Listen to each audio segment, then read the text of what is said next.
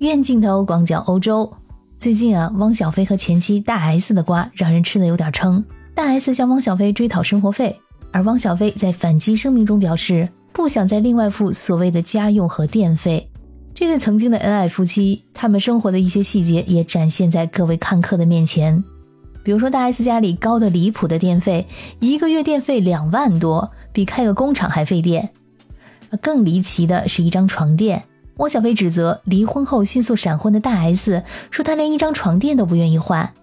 我当时看的是啼笑皆非，不就是一张床垫吗？值得这么大张旗鼓的隔空喊话吗？会不会太夸张了？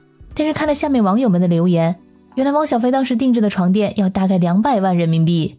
这世界首富马斯克扔这张床垫都得心疼吧？真的是贫穷限制了我的想象。那么这个来自瑞典的床垫凭什么这么贵呢？大家好，我是在欧洲的可可鱼，欢迎收听我的节目。带着有钱人连床垫都得上百万的震惊，我打开了这家据说是全球没有竞争对手的顶级奢侈床品品牌，来自瑞典的海思腾的官网。最基本的款式是二十万人民币起，而汪小菲当年为爱一掷千金的，据说就是他们家顶级产品 Vividus 床垫，中文翻译叫做生辉床，而它的升级版珍藏版生辉床。官网上的价格确实是二十九万零九百九十美元起，和人民币大约是二百零七万。这还不是最贵的，还有定制款呢，是五十八点九万美元，约合人民币四百二十一万元。我就说看这个蓝白格纹有点眼熟，原来它也出现在电视剧《艾米丽在巴黎》中。看电视剧的时候我还想，这床上的蓝白花纹稍微有点朴实吧，完全没有想到原来售价如此昂贵，在鹤岗可能也就买个四五十套房子吧。在瑞典语当中，海思腾意思是马的意思。这家公司成立于一八五二年，是瑞典床垫和床上用品制造商。和很多奢侈品牌一样，首先要讲好一个故事。海思腾的故事是百年的家族企业，历经六代传承。在官网上详细写出了每一代人的奋斗史。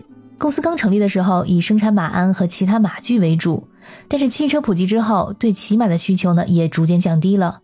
随后，海思腾将重点转向了床具产业。制作马鞍的主要填充材料就是马尾毛。在当时，马尾毛作为理想床垫的填充物已经成为常识。而随后，床具的生产也慢慢的成为了海思腾的主要业务。而海思腾的商标名称和标志也由此而来。马尾毛还有个优点呢，就是弹性相当好，具有良好的承托能力。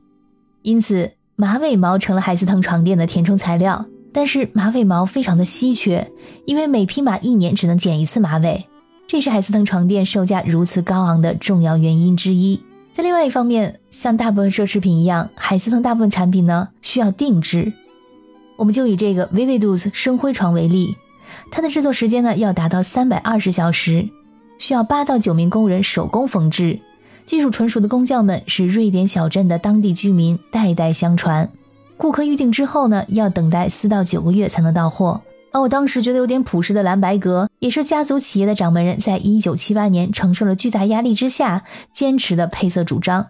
当时的人们也觉得不够奢侈，但是现在已经成为品牌的经典标志。而这么贵的床，睡起来什么感受呢？据说是像睡在云端上。我又打开一个德国的床垫测评网站，想看看更加客观的评价。这个网站评测出来最受欢迎的床垫售价是二百欧元，大概是一千五百人民币。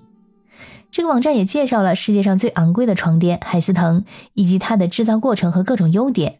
网站以一张五万欧元左右的海思腾床垫来举例，制造商提供二十五年的全额质保，这样的话相当于每晚花费五点五欧元，每晚五点五欧，听起来也不是很贵的样子嘛。